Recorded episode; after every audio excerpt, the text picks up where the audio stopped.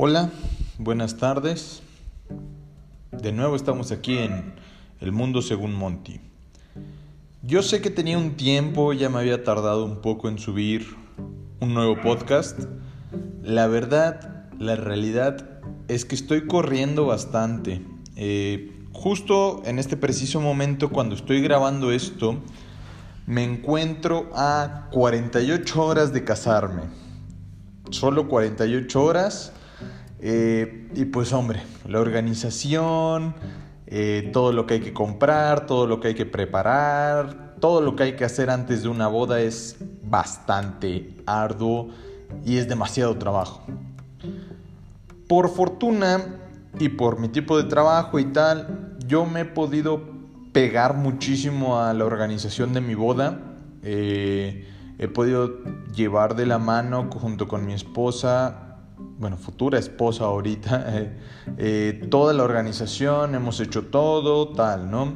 Lo cual ha sido muy divertido, muy, muy divertido. He platicado con muchos amigos que se han casado y creo que no muchos lo han disfrutado como yo lo estoy disfrutando porque precisamente yo estoy pegado en todos los sentidos a mi boda. Entonces, pues eso sí se los quería compartir porque me gusta, me gusta muchísimo esta vibra, esta energía, esta felicidad que siento mientras preparo todo lo de mi boda. Sin embargo, no todo es positivo.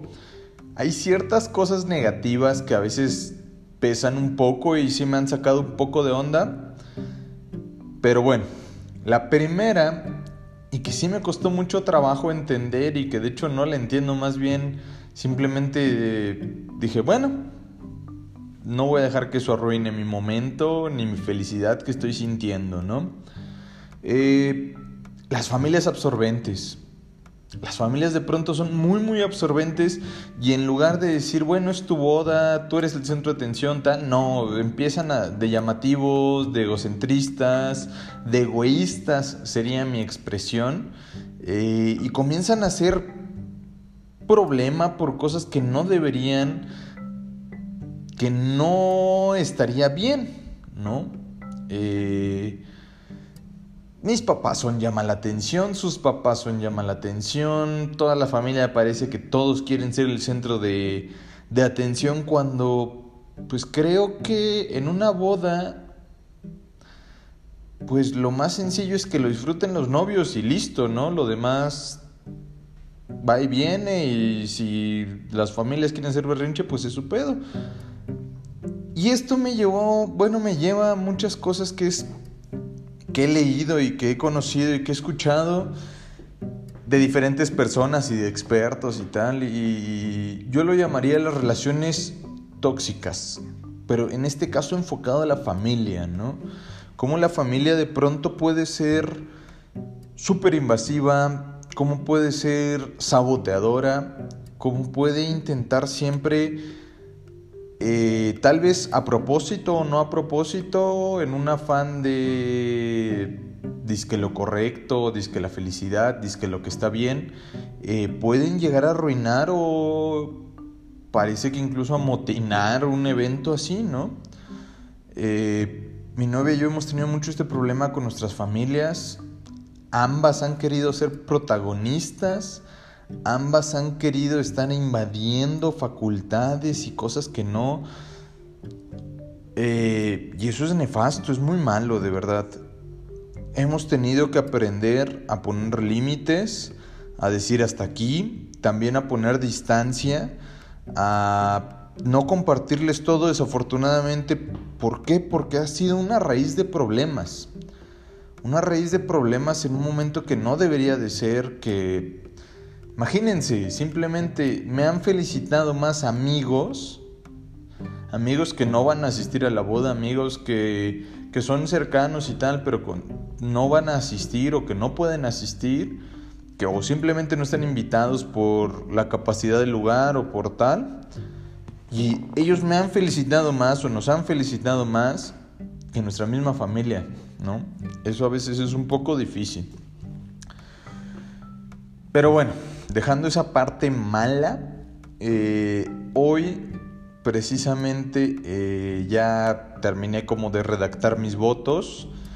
Hoy empecé como a memorizarlos, empecé a ya decirlos frente al espejo para ensayarlos, tal.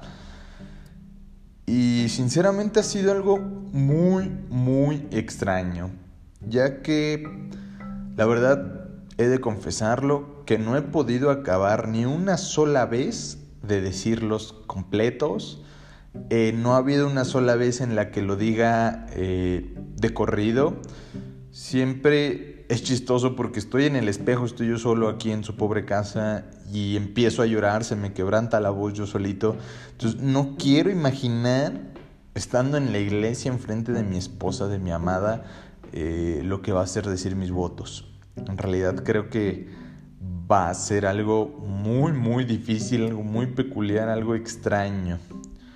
Eh, estoy dispuesto a llorar, la verdad es que tampoco es como que no. Eh, estoy feliz porque sé que es lo correcto. En realidad no les puedo decir cómo se siente el amor de su vida porque me imagino que es bien diferente para cada uno de nosotros por nuestras personalidades, por nuestras maneras de ser, por nuestra idiosincrasia, por lo que ustedes quieran. Pero yo sí les puedo asegurar una cosa, es el amor de mi vida. Eh, nunca me había sentido así. Estoy ilusionado en este preciso momento, estoy ilusionado, nervioso y todo, pero aún así estoy más feliz que todo lo demás. Mm, yo sé que es tonto este podcast, pero se los quería compartir.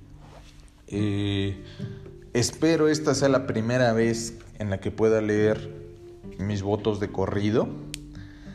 Es solamente para compartírselos. Eh, yo extraje un pedazo de un poema de Pablo Neruda.